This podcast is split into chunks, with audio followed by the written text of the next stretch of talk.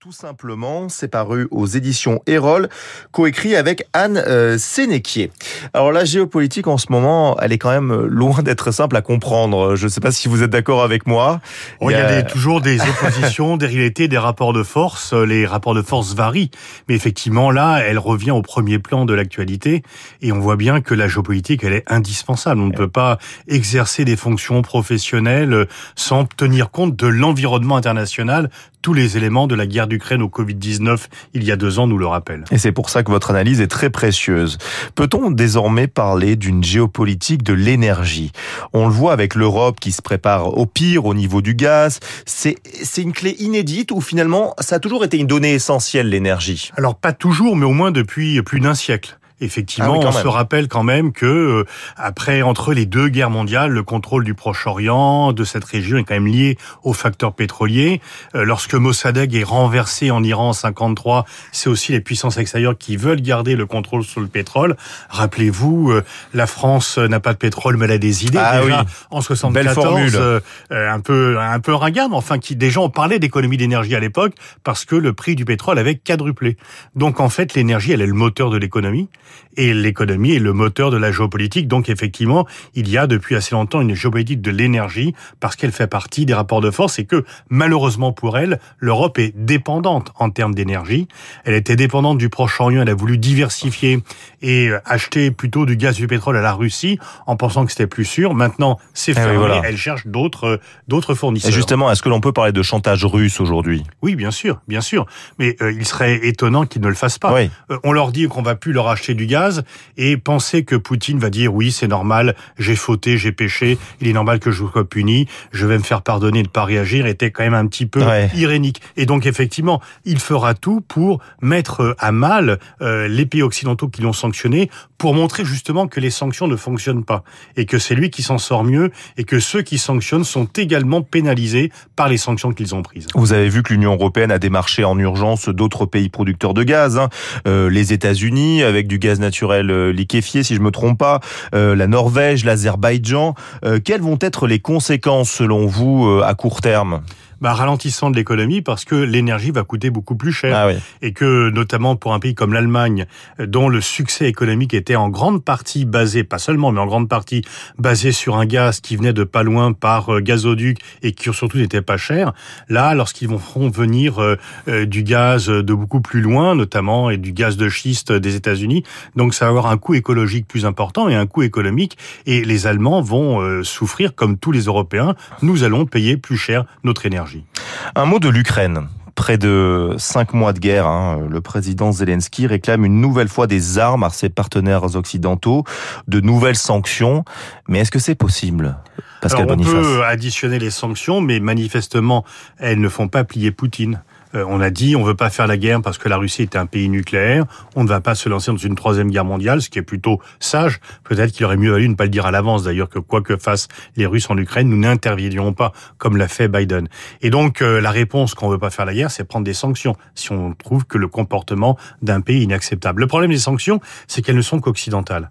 Aucun autre pays vous voulez dire, ah voilà, euh, d'autres pays et euh, asiatiques, mis à part nos alliés Japon, Corée du Sud, Australie, Nouvelle-Zélande, mais aucun autre pays de ce qu'on appelait autrefois le tiers monde, ce qu'on appelle le, Sud global, n'a pris de sanctions.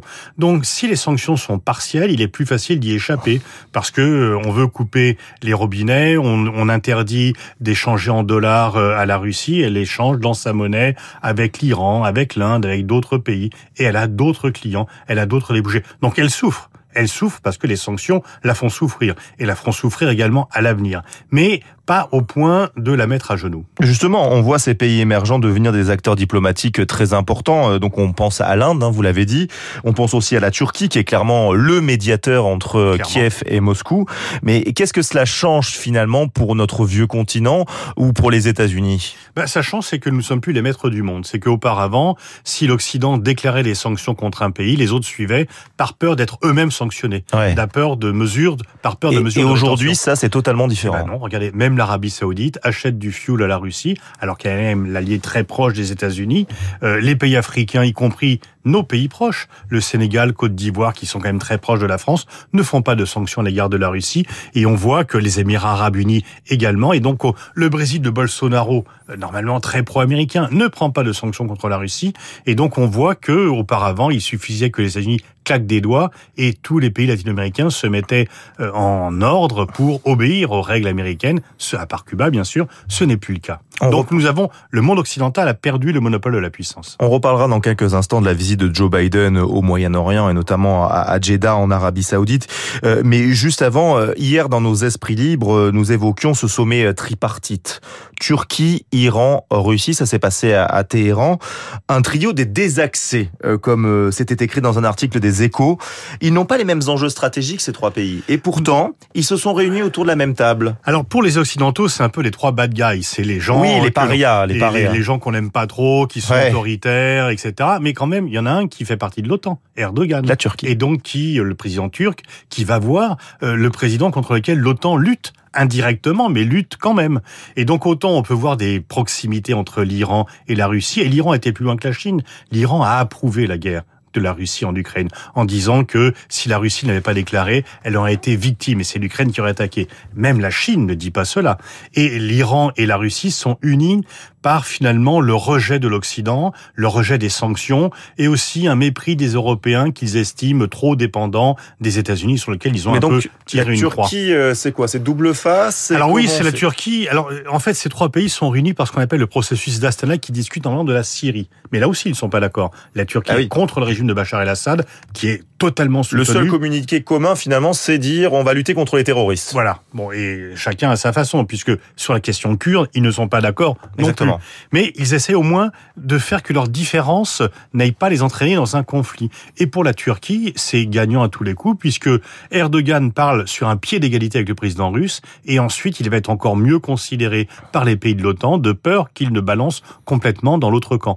Et donc Erdogan cherche à augmenter ses marges de manœuvre en ouvrant un dialogue avec euh, la Russie, un peu finalement ce que c'est la France auparavant, en disant nous on a une politique spécifique à l'égard de la Russie, et donc on est beaucoup plus libre au sein de l'OTAN, ce que nous ne pouvons plus faire du fait de notre solidarité par rapport aux décisions prises. La Turquie s'en affranchit. On a peu parlé de la visite de Joe Biden au Moyen-Orient. Est-ce que vous diriez que le président américain a déçu tous ses partenaires? Les Israéliens, car il n'est pas du tout euh, comme Donald Trump. Les Palestiniens, car il n'y a eu aucun geste symbole, comme euh, peut-être la réouverture du consulat euh, des États-Unis à Jérusalem-Est.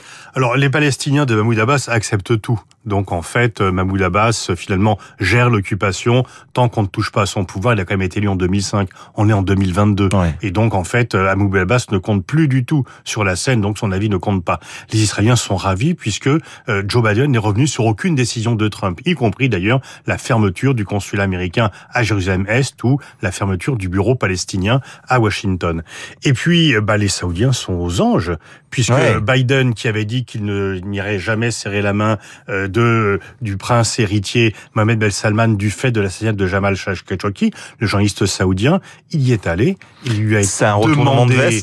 Oui, complètement, mais quand on connaît les relations entre l'Arabie saoudite et les États-Unis, il était impensable que ces deux pays restent sans contact trop longtemps. D'ailleurs, Biden l'a avoué en disant, si nous ne sommes pas là, ce sont les Russes et les Chinois qui vont venir s'établir. Donc en fait, Biden n'a pas les moyens d'imposer sa volonté aux Saoudiens, et on voit que dans ce duo, normalement, l'Amérique décide, l'Arabie saoudite suit, et pendant très longtemps, le volume du pétrole produit par l'Arabie saoudite était plus décidé voilà, à Washington. On est, on est dans un contexte de prix du carburant qui explose. Et il y a un petit souci pour Joe Biden, c'est qu'en novembre prochain, il y a les midterms, ces, ces élections de mi-mandat, et donc euh, il faut qu'il passe des, bah, il faut qu'il monte. On sait que avec les élections défendent beaucoup du prix du gallon d'essence eh aux États-Unis. Il y a beaucoup de présidents américains qui se sont cassés les dents sur ce euh, prix du gallon d'essence, et là il n'a pas obtenu une augmentation de la production. Donc en fait, il est allé un peu euh, adouber MBS, dont il avait dit qu'il ferait un paria. Donc il a, il est vraiment revenu complètement sur les lignes rouges qu'il avait lui-même tracées pour aucun résultat. Donc il a le pire des deux mondes, il, a trahi ses propres engagements et il n'a rien obtenu. Et vous dites aussi que finalement on préfère l'intérêt économique plutôt que les intérêts démocratiques? Oui, enfin ça c'est pas nouveau. Euh, Ça c'est vraiment pas nouveau.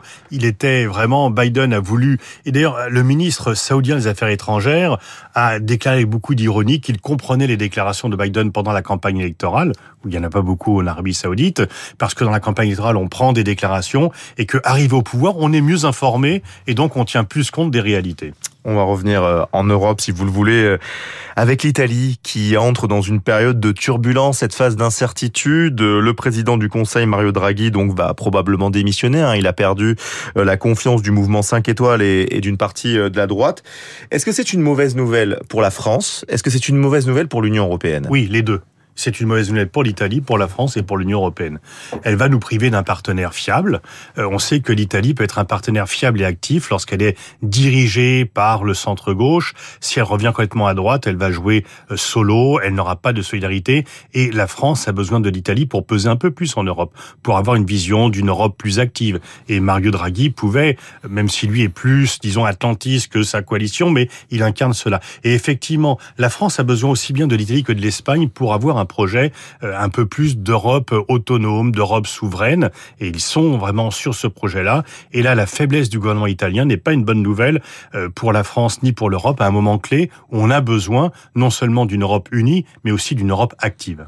Mais euh, est-ce que ça prouve aussi que ces gouvernements de coalition, d'union nationale, euh, finalement, c'est pas forcément la meilleure solution pour un pays. Ben, ils sont fragiles. D'ailleurs, c'est pour ça qu'on a arrêté d'en faire. On a arrêté la quatrième république parce que les gouvernements étaient trop fragiles, puisque les coalitions étaient régulièrement remises en cause. Mais ça résonne un peu avec ce qui se passe en France, vous pensez pas? Alors là, on n'a pas de gouvernement de coalition. Non, non, non, pas du tout. Mais, mais, on cherche des partenaires, vous voyez, euh, les LR, Effectivement, euh. quand, quand il y a une majorité claire et nette, bah, les députés votent comme un seul homme ou comme, une, comme un seul homme ou femme. Et donc, c'est simple. Dès qu'il y a une coalition ou un gouvernement minoritaire, il faut sans cesse négocier et c'est beaucoup plus instable et fragile. Un mot plus anecdotique, on en parlera avec nos esprits libres à 8h40, mais euh, Boris Johnson qui se retire de la vie politique euh, britannique avec ce Hasta la vista baby, euh, ça paraît complètement incroyable en France de, de, de, voir un homme politique dire cette phrase issue d'un film de Terminator 2.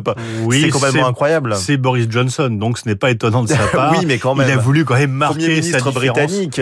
Oui, il a été un premier ministre britannique très spécial quand même, effectivement. Et donc, euh, bon, il s'était surtout signalé par ses mensonges. Il part sur un coup d'éclat, c'est moins détestable. Je vous remercie, Pascal Boniface, d'avoir été notre invité euh, ce matin dans le studio de Radio Classique. Euh, je rappelle votre dernier ouvrage, La géopolitique, tout simplement. Et avec vous, la géopolitique, elle est bien plus simple à comprendre. Merci, beaucoup. Vous êtes le directeur de l'IRIS, l'Institut des relations internationales et stratégiques. On se retrouve dans un instant sur Radio Classique.